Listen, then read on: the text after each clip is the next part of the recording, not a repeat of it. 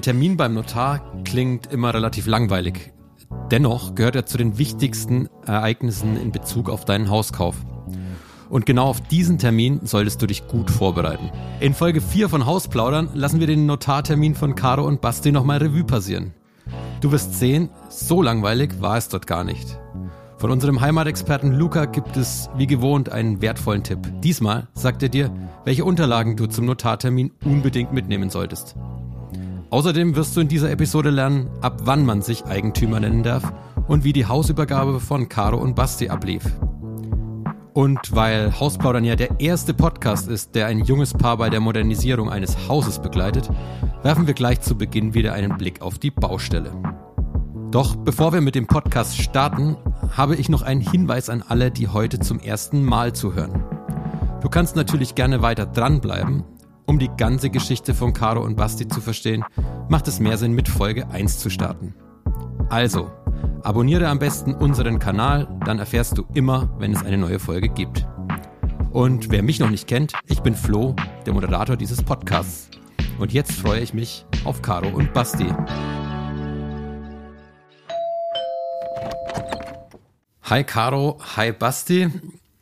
Als ich vor zwei Wochen wieder bei euch zu Gast war, da war Basti relativ zornig. Wie ist denn eure Gemütslage heute? Hallo Flo. Hallo Flo, grüß dich. ähm, ich glaube, die Gemütslage hat sich ein bisschen besänftigt, oder Basti? Ja, jetzt sind äh, alle Fenster ja passend drinne und ähm, es geht voran und das freut uns. Na, und du hast ja auch schon das Haus von außen gesehen, oder? Ist dir was aufgefallen? Also ich, es ist jetzt ein Ritual, das ich hier immer mache, wenn ich so alle zwei Wochen zu euch nach Cottbus komme, dann habe ich mir jetzt vorgenommen, ich jogge an eurem Haus vorbei, bevor wir uns hier zu unserem Aufnahmetermin treffen. Und ja, heute Morgen ist mir auch was aufgefallen. Es ist Putz an eurem Haus. Richtig, Richtig das war genau. unser persönlicher Glücksmoment in dieser Woche. Ähm, wir haben den Putz am Haus.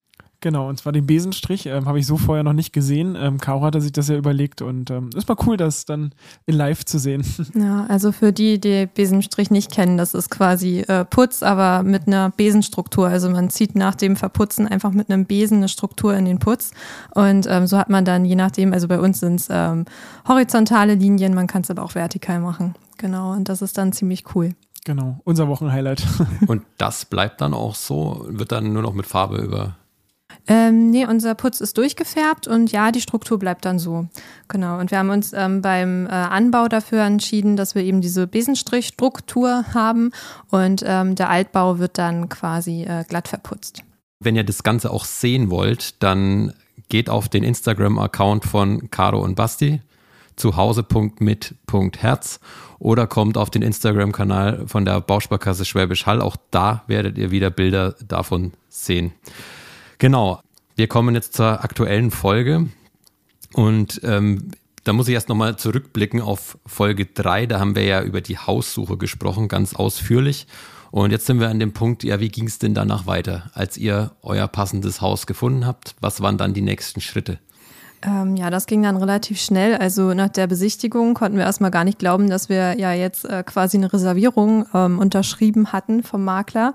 Ähm, und sind nach Hause gefahren und dann ähm, wussten wir, der Makler geht aber noch mit einem Paar nach uns rein, einfach weil die terminlich direkt nach uns äh, schon vor der Tür standen.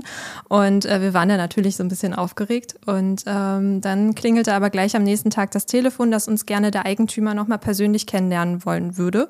Und dann hatten wir wir am Donnerstag die Besichtigung und am Sonntag darauf ähm, durften wir dann nochmal ins Haus und durften das Haus dann nochmal äh, ein zweites Mal begutachten, mit einem ganz anderen Blick natürlich irgendwie als bei der ersten Besichtigung. Genau, und dann war man ja eh auf Finanzierungssuche, das hatten wir ja in Folge 2 schon mal kurz angesprochen, aber es war natürlich erstmal längerer Zeitraum zwischen, okay, ja geil, wir haben das Haus und zwischen ja, der eigentlichen Unterschrift, die dafür wichtig ist. Ja, nämlich genau fünf Wochen habe ich gesehen. Also ich habe nochmal im Terminplan nachgesehen. Ähm, wir hatten ähm, auch an einem Donnerstag dann unseren Termin zur Unterschrift. Also fünf lange Wochen, genau. Mhm. Ja, man hört ja auch oft, dass einige dann auch einen Vorvertrag unterschreiben. Gab es sowas bei euch auch?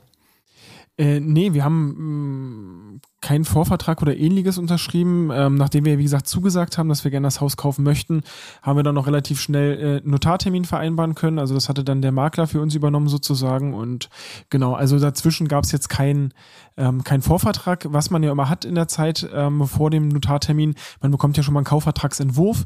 Den bekommt man mindestens zwei Wochen, bevor man den Termin dort hat, damit man sich nochmal in Ruhe das Ganze anschauen kann sozusagen. Und ähm, ja, also demzufolge einen Vorvertrag oder ähnliches gab es nicht, sondern es basierte alles so ein bisschen auf dem äh, Thema Vertrauen. Ja, und eben auf unserer Reservierungsbestätigung zumindest, was den Makler angeht. Das hatten wir dann so als kleine Sicherheit zumindest. Aber wir wussten natürlich bis zum Notartermin nicht, ob äh, das Haus dann auch wirklich unseres wird. Also es blieb dann spannend, aber wir hatten dann das Urvertrauen.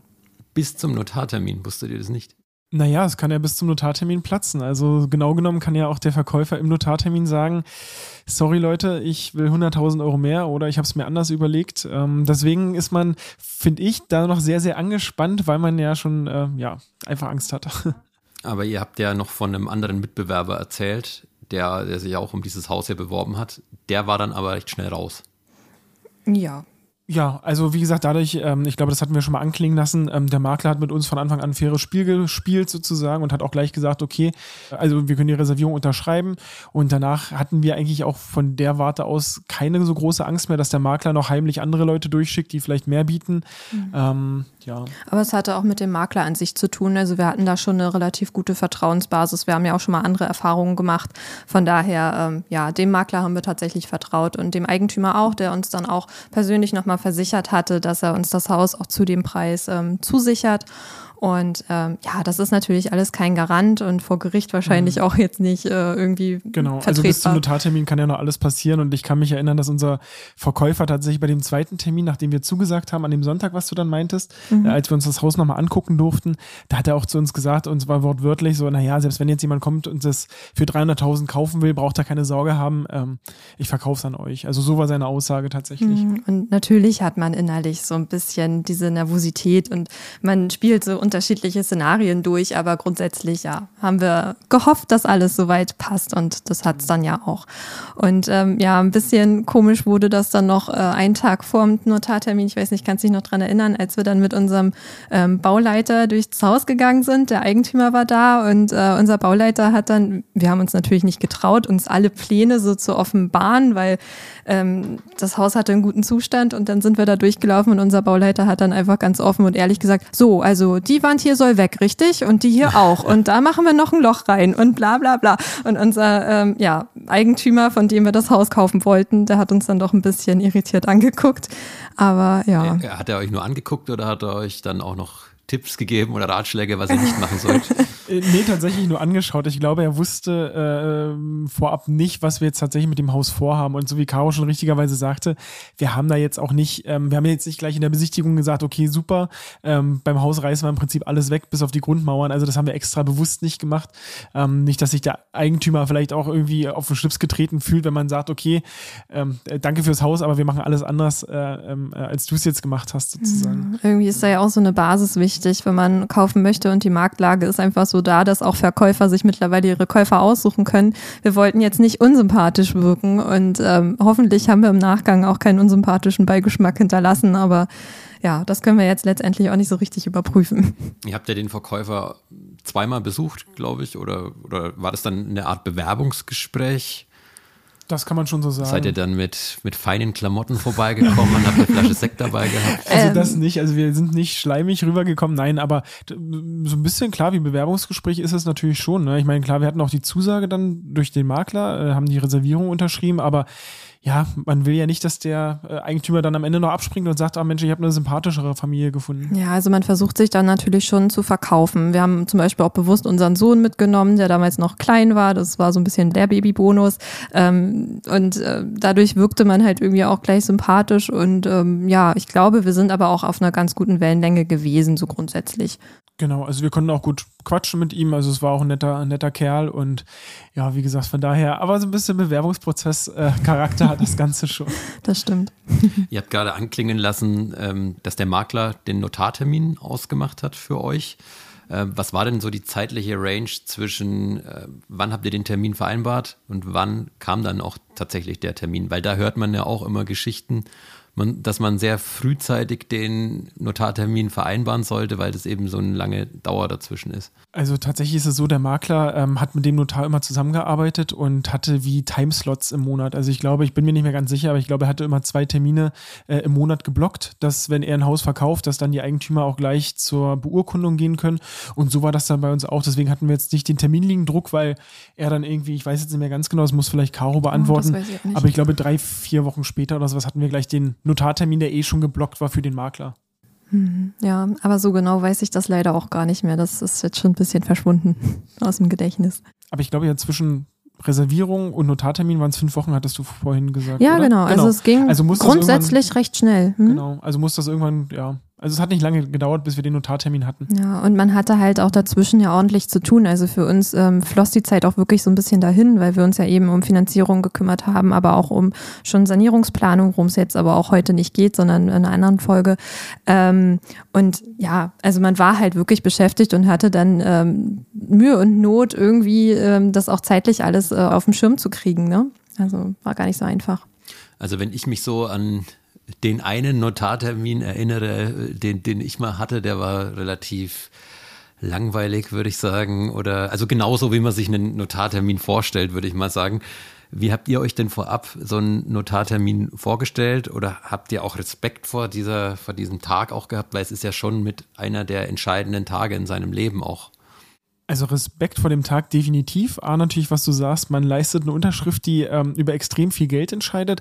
Aber auch natürlich das, was ich vorhin ja sagte, man hat ja bis zum Schluss irgendwie Angst, dass der Verkäufer vielleicht doch noch abspringt. Und tatsächlich war es an dem Tag auch so. Ich weiß nicht, ob du dich noch erinnern kannst, Caro. Mhm. Äh, wir hatten dann irgendwie, ich weiß nicht mehr ganz genau, welche Uhrzeit wir hatten, aber der Verkäufer kam dann halt auch fünf Minuten zu spät. Und wir haben, und der Makler wusste nicht, warum er noch nicht da ist. Und die hatten sich eigentlich deutlich vorab äh, verabredet. Und da sitzt man schon ein bisschen auf heißen Kohlen und denkt sich, oh, hoffentlich kommt er jetzt überhaupt. Ja. Ähm, und ansonsten den Notartermin, ja, ich habe mir eigentlich genauso vorgestellt, wie er war. Also, ähm, also Basti war bei uns so ein bisschen der erfahrenere Part. Da war nämlich schon mal beim Notar, ich hingegen noch gar nicht. Ähm, deswegen hatte ich da so ein paar mehr Unsicherheiten und äh, wusste gar nicht, was uns so richtig erwartet. Genau, deswegen wäre es auch so ein bisschen ja unsere Frage, ob es da irgendwie überhaupt irgendwas gibt, wie man sich vorbereiten kann, so auf so einen Notartermin und ob der halt auch immer gleich abläuft, egal wo man ist. Ja, das ist eine perfekte Überleitung von dir, Basti. Ihr habt ja eh einmal pro Folge eine Frage an unseren Heimatexperten Luca. Und ja, den hole ich jetzt einfach mal mit dazu. Äh, ja, Caro und Basti, das ist äh, eine super gute Frage. Mir ist ganz wichtig, ähm, ich versuche euch mal so ein bisschen oder ein paar Eindrücke und ein paar Erfahrungen mitzugeben. Nur ähm, bevor ich jetzt hier einen einstündigen Monolog halte, wie eine Eintragungsbekanntmachung funktioniert und ein Grundbuch aufgebaut ist, ähm, der Notartermin an sich und auch die Aufgaben des Notars sind natürlich relativ komplex und da steckt noch viel mehr dahinter. Wichtig ist, dass, ähm, dass man ungefähr weiß, was auf einen zukommt und ähm, da ein paar Infos schon vorab bekommen kann. Denn beim Notartermin wird es ja eigentlich so das erste Mal richtig ernst. Ähm, dementsprechend habe ich auch viele Kundinnen und Kunden, die da so ein bisschen Bammel vorhaben, ähm, ist aber eigentlich gar nicht wild. Also ich würde die Fragen vielleicht umdrehen, damit es ein bisschen einfacher ist. Ähm, der Ablauf ist meiner Meinung nach, mal gucken, ob ihr was anderes sagt, ähm, oder meiner Erfahrung nach eigentlich immer sehr, sehr ähnlich. Man trifft sich dann mit dem Verkäufer oder der Verkäuferin beim Notar.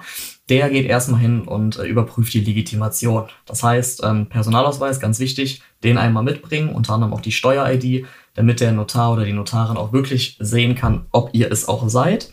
Und ähm, dementsprechend wird sich dann an den Tisch gesetzt und es wird geguckt, ähm, ist der Kaufvertrag für beide Parteien so in Ordnung, wie er, wie er vereinbart wurde, sage ich mal. Und der ganze Vertrag wird dann auch einmal vorgelesen. Hier ist es wirklich auch von Notar und Notarin äh, unterschiedlich. Es gibt ganz, ganz viele, die lesen den sehr, sehr schnell vor. Das ist ähm, immer relativ witzig, wenn man dann mal dabei sitzt. Ähm, es gibt auch welche, da wird dann mittendrin gestoppt und dann werden, wird nochmal erklärt, was gerade vorgelesen wird. Das finde ich immer ganz gut für, für die Kunden, weil es halt einfach viel angenehmer ist. Man macht das im Normalfall einmal im Leben und dann ist es schon wichtig, dass man auch versteht, was man da macht. Da auch bitte der Hinweis, ähm, wenn man Fragen hat, einfach fragen und wenn man es nicht verstanden hat, dann nochmal nachhören. Also da wird es halt ernst und dann sollte man schon wissen, was man hinterher unterschreibt und was beurkundet wird. Ähm, wenn das Ganze passiert ist, dann wird äh, die Unterschrift vom Notar oder der Notarin geleistet und damit ist der Kaufvertrag auch erstmal besiegelt. Wichtig ist für die Bank oder auch aus meinem Punkt dann, dann wird noch die sogenannte Grundschuld bestellt. Das heißt, dass die Bank, über die dann die Finanzierung im Endeffekt laufen soll, da offiziell in das Grundbuch eingetragen wird. Das Grundbuch ist eine Art Personalausweis von der Immobilie, wenn man so möchte. Und ähm, da steht dann halt die Bank drinne in einer bestimmten Abteilung und dann ist wirklich geklärt, dass die Bank im Fall der Fälle an die Immobilie dran dürfte. Hat aber auch den großen Vorteil, dass die Bank dann grundsätzlich auch bereit ist, das Geld das erste Mal auszuzahlen. Um zur Frage zu kommen, ähm, was man mitbringen muss, dann genau einmal der Personalausweis und die Steuer-ID und die Unterlagen für die Grundschuldbestellung. Die kriegt ihr in der Regel von der Bank. Ähm, ich persönlich gehe hin und entweder ich bringe sie selber mit oder gebe dem Kunden das Ganze, äh, dem Kunden oder der Kunde das Ganze aus. In der Regel schicke ich es aber eine Woche vorher an den Notar oder die Notarin, damit die das Ganze vorbereiten können und der Termin in einem, in einem Abwasch laufen kann. Es gibt auch Fälle, wo ähm, diese Grundschuldbestellung noch nicht vorliegt. Das ist nicht weiter schlimm. Dann hat man wirklich zwei Notartermine und ähm, darf dann zweimal dahin und einmal den Kaufvertrag beurkunden und einmal die Grundschuld bestellen. Viele Kunden fragen mich noch, wie lange das Ganze dauert. Ähm, das kommt natürlich auch auf den Kaufvertrag an oder wie viele Fragen noch offen sind. In der Regel sollte das Ganze aber nicht länger als eine Stunde dauern und dann seid ihr da auch wieder raus. Was mich allerdings interessieren würde, ich kann ja wirklich nur von meinen Kunden, Kundinnen sprechen oder von meiner persönlichen Erfahrung. Sah es denn bei euch genauso aus oder sagt ihr, äh, Lukas, bei uns ist komplett anders abgelaufen? Ja, also im Prinzip ist es genauso abgelaufen, wie Luca beschrieben hat. Und ähm, jetzt tat es auch ganz gut von Luca mal zu hören, dass es auch normal ist, dass der Notar im Zweifel den Vertrag auch mal recht schnell runterrattert. Ähm, davon war ich so ein bisschen überrascht, als wir da saßen. Ähm, ich weiß nicht, Basti, wie hast du das empfunden?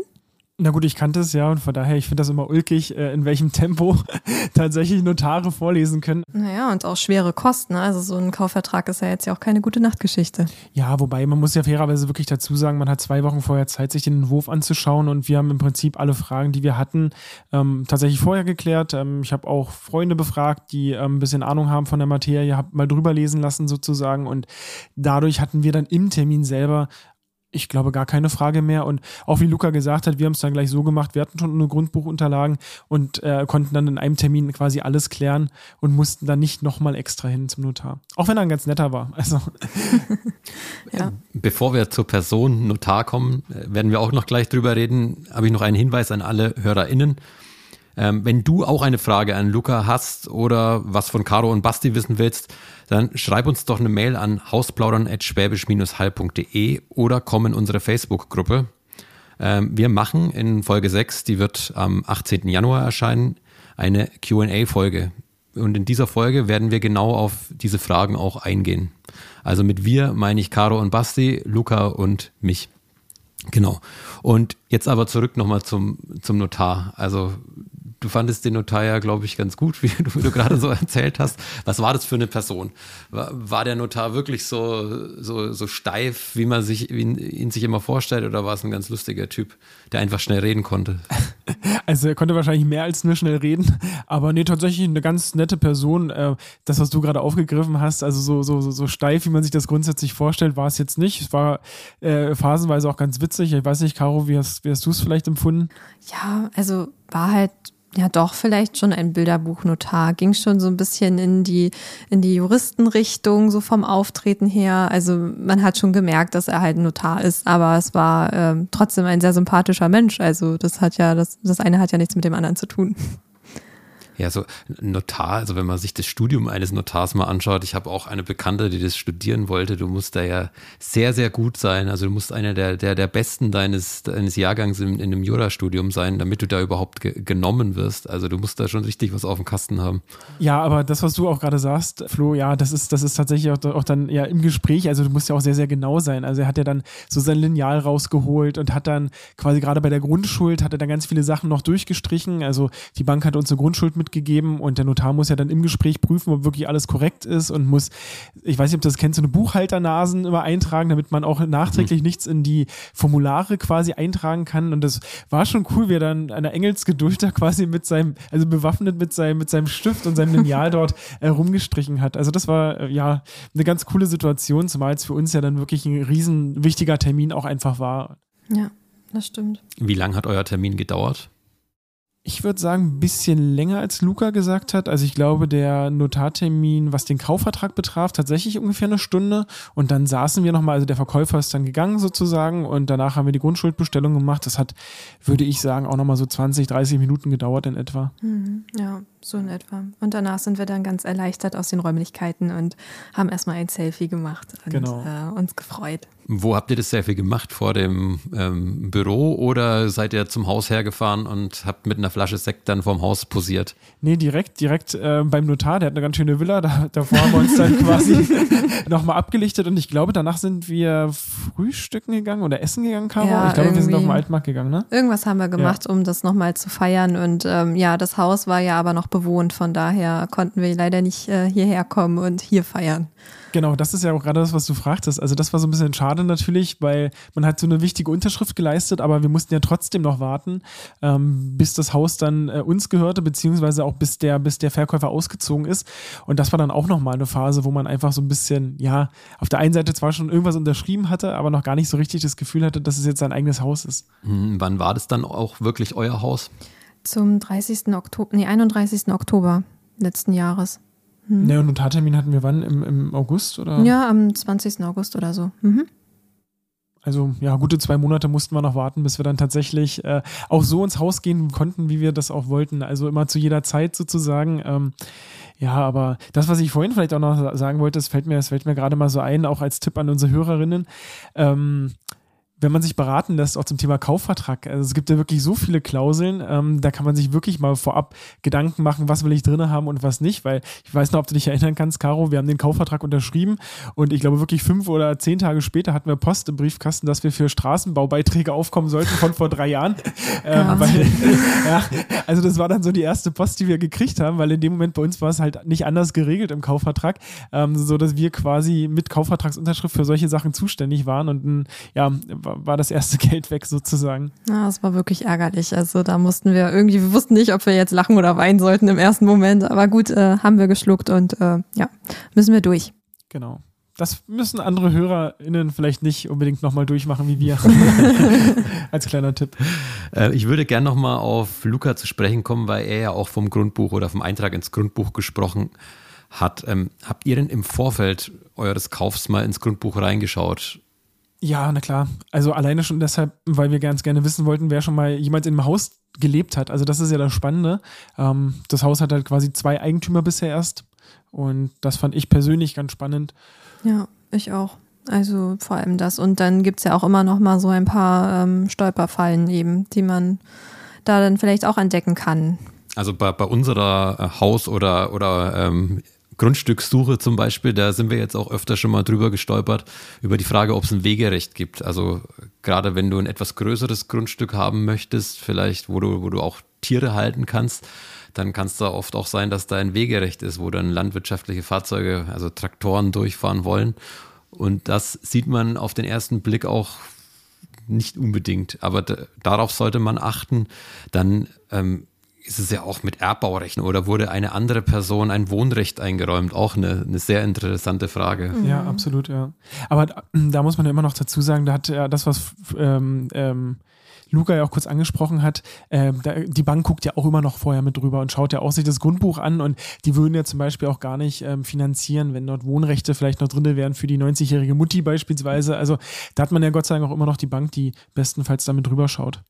Mhm. Gab es denn irgendwelche Baulasten, mh, dass euer Haus an irgendeiner bestimmten Stelle, dass ihr da irgendwas nicht machen dürft? War da irgendwas drin gestanden? Nee, tatsächlich nicht. Also wir hatten weder Wegerecht noch Wohnrecht noch sonstiges. Ähm, demzufolge haben wir da auch keine Beschränkungen. Nö, gar nicht. Und auch jetzt von Bauleitplaner-Sicht nicht, weil es gibt auch keinen B-Plan auf dem Gebiet, aber das hat auch nichts mit dem Grundbuch direkt zu tun. Ihr wart dann Eigentümer ab 31. Oktober. Wie ging es denn dann weiter? Wie lief die Übergabe ab? Ja, das war ein sehr spannender Tag. Ne? Ich glaube, wir hatten um 14.30 Uhr oder so die Übergabe und wir haben extra unseren Sohn äh, wegorganisiert sozusagen, dass wir ganz in Ruhe äh, nochmal alles durchgehen konnten. Ähm, Basti, kannst du dich noch dran erinnern?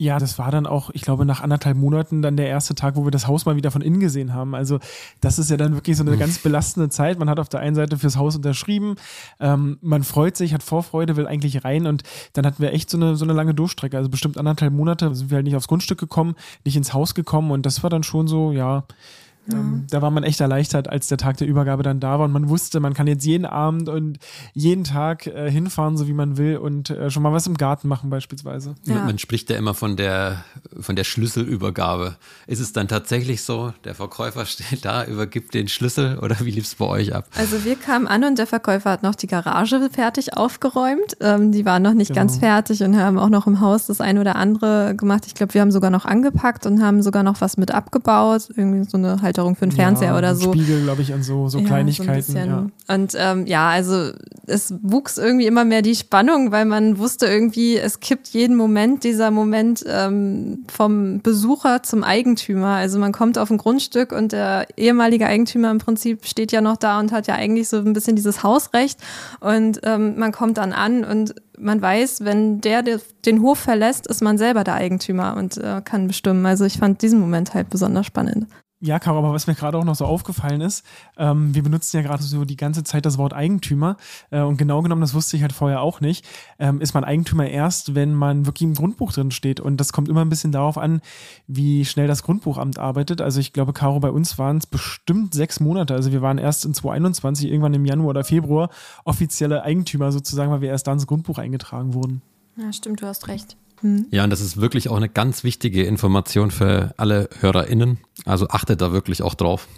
Hattet ihr auch ein Übergabeprotokoll dabei? Das hört man ja auch oft. Oder war vielleicht auch euer Makler dabei, der, der euch da auch beraten und begleitet hat? Richtig, genau. Der Makler war mit dabei. Ähm, der hat ein Übergabeprotokoll auch vorbereitet. Das ist ja tatsächlich so, man ist im Kopf irgendwie vielleicht auch mit anderen Sachen beschäftigt, aber diesen formalen Akt muss man ja einfach machen, dass man die Zählerstände abliest, also quasi Strom, Wasser, dass man weiß, wie viel hat der äh, Verkäufer verbraucht, wie viel verbraucht man dann selber. Man muss sich ja dann auch bei den Stadtwerken anmelden etc. Also das haben wir schon gemacht und ich weiß gar nicht, ähm, ich glaube auch ein paar Möbel standen mit im Übergabeprotokoll, die wir übernommen haben, oder? Ja, genau, das wurde vorher schon festgelegt. Wir hatten dann hier einen Termin noch äh, vorweg mit dem Makler, der dann gemeinsam mit uns und dem Verkäufer durchgegangen ist, was wir behalten wollen und was nicht. Und das wurde natürlich dann auch bei der Übergabe dokumentiert nochmal. Genau. Und dann war wirklich der genialste Moment, war dann so, als der Makler gesagt hat, so, dann haben wir das jetzt, dann mhm. wurde da geschrieben, dann haben wir die Schlüssel gekriegt und dann haben wir den äh, Verkäufer verabschiedet vom Hof und waren dann quasi alleine hier auf einmal. Wie, wie, wie, das war ja ein sehr emotionaler Moment auch für den Verkäufer wahrscheinlich. Ja, hat man auch gemerkt. Also er war auch ja nicht mitgenommen, aber klar, das ist, das ist natürlich schon, schon ein großes Ereignis, sowohl für uns als auch für ihn, ne, so ein Haus abzugeben. Man fühlt sich halt auch am Anfang ein bisschen mehr noch als Gast. Also wir standen dann auf der Auffahrt, dann kamen noch Nachbarn raus und haben sich vom, vom Eigentümer äh, verabschiedet und wir standen dann da so ein bisschen ähm, ja an der Ecke und vom Weiten haben wir gewunken, hi, wir sind die Neuen. Also es ist dann schon ein bisschen das Gefühl, als wäre man so ein kleiner Parasit, aber äh, naja, es hat sich dann ähm, irgendwann gegeben und äh, war dann schon cool. Wir sind dann durchs Haus gelaufen und konnten das alles mal ganz in Ruhe genießen und ähm, später dann auch noch Freunde und Familie zum Anstoßen holen und das nochmal äh, gemeinsam ja, genießen das, was du ja gerade sagst, Caro, das ist sehr wichtig, dass wir dann das erste Mal wirklich alleine uns im Haus nochmal umgucken konnten. Also, dass man ganz in Ruhe nochmal jeden Winkel sich anschauen konnte. Und das war halt wirklich genial. Ja, naja, und äh, das kennt man ja auch vielleicht, wenn man in eine Mietwohnung zieht. Irgendwie hat die Wohnung oder das Haus immer noch ein bisschen mehr Handschrift vom Vorbesitzer. Und ähm, wir haben uns dann in dem Moment auch einfach schon ausgemalt, was für eine Handschrift das Haus dann irgendwann mal tragen wird. Und wir sind jetzt ja gerade mitten im Prozess, das äh, umzugestalten. Ja. Ähm, was mich interessieren würde, habt ihr noch Kontakt zu dem Vorbesitzer? Äh, guckt er hier öfter mal vorbei? Fährt er hier vorbei? Macht er Kontrollfahrten? Also er wohnt nicht mehr ähm, in der Stadt, demzufolge weiß ich gar nicht, ob er noch vorbeifährt. Wir hatten im Nachgang immer mal wieder ähm, kurz mal geschrieben, auch wenn ich mal eine Frage hatte zur Haustechnik beispielsweise. Also ich glaube, ähm, ich habe mal irgendwann die Pumpe nicht angekriegt, weil ich einen Schalter nicht gefunden habe und da hat er mir nochmal kurz geschrieben, wo der Schalter zu finden ist. Also äh, da haben wir wirklich ganz rudimentär ab und an mal noch Kontakt. Genau. Und ich denke, wir werden ihn noch einladen, wenn es fertig ist, oder? Ja, das denke ich auch. Also ja, doch. Also falls er zuhört, die Einladung steht auf jeden Fall. Genau, aber erst wenn es fertig ist. Ja. Gilt übrigens auch für den Makler, mal ganz davon abgesehen. Den wollten wir auch einladen. Mhm. Genau. Also wollt ihr sonst noch jemanden einladen? Jetzt wäre die Gelegenheit. Äh, dich vielleicht, wenn es fertig ist. nee, nicht vielleicht, sondern wir laden dich definitiv ein, wenn es fertig ist. Ja, ich bleibe hier einfach mit der Technik und äh, begleite euch täglich jetzt bis dorthin. Genau. Ja, äh, danke auf jeden Fall für die Einblicke auch, die wir heute wieder von euch bekommen haben. Ich will sie nochmal zusammenfassen. Also wir wissen jetzt, ab wann man Hauseigentümer ist. Das haben wir heute gelernt. Wir haben außerdem erfahren, was man unbedingt zum Notar mitnehmen muss. Und wir haben gehört, wie die Schlüsselübergabe bei Caro und Basti abgelaufen ist. Genau. Und jetzt möchte ich euch, liebe HörerInnen, nochmal darauf hinweisen auf unsere QA-Folge. Das wird Folge 6 sein, die am 18. Januar erscheint. Wenn ihr also Fragen an Caro und Basti habt oder an Luca, dann schreibt sie uns. Schreibt sie uns an hausplaudern.schwäbisch-hall.de oder kommt in unsere Hausplaudern Facebook-Gruppe. Da könnt ihr die loswerden. Ja, und jetzt die spannende Frage, wie geht's in Folge 5 dann eigentlich weiter? Ja, dann spreche ich mit Caro und Basti darüber, wie sie ihre Modernisierung eigentlich geplant haben. Welche Probleme sie bei der Suche nach Handwerkern hatten und wie oft die beiden auch selbst Hand angelegt haben. Ja, und das war's dann auch mit Folge 4 von Hausplaudern, der Podcast zum eigenen Zuhause. Ich verabschiede mich wieder und komme dann in zwei Wochen wieder zu euch. Wir freuen uns. Schöne Weihnachtszeit, Flo. Und ja. liebe HörerInnen. Genau, schöne Weihnachten und wir hören uns im neuen Jahr wieder. Tschüss. Tschüss. Tschüss und guten Rutsch.